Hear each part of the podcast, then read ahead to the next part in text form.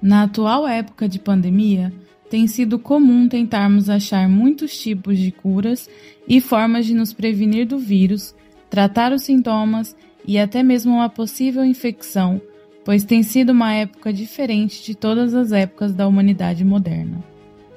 Ao passarmos pela Primeira e Segunda Guerras Mundiais, que na verdade não eram de fato mundiais, pois pessoas que eram de áreas remotas de vários países sequer tiveram informações sobre o conflito, que dirá participação efetiva, pois o conflito era reduzido a partes do mundo como Europa e Ásia, onde os Estados Unidos entraram como força bélica, mas não com território.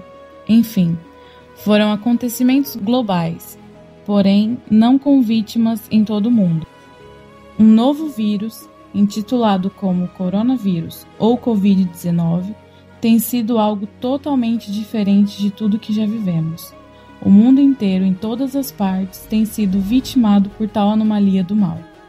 É um desafio, uma praga, até se for pensar, pois se espalhou de forma tão rápida e tão fácil, onde desde Wuhan, onde começou até o extremo e mais escondido bairro no interior do Brasil, todas as pessoas têm passado por isso, desde jovens, velhos, crianças, ricos, pobres, crentes, católicos, muçulmanos, enfim, toda pessoa tem sido exposta a esse vírus, o que nos remete que somos frágeis, fracos e perecíveis.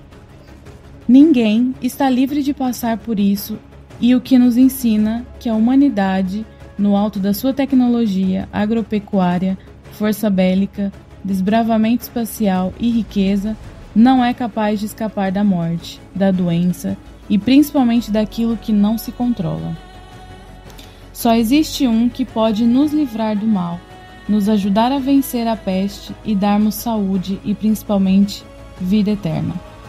Deus, por intermédio de Cristo, nos faz ter a certeza de que somos mais do que vencedores e ter a certeza de que tudo isso um dia vai passar.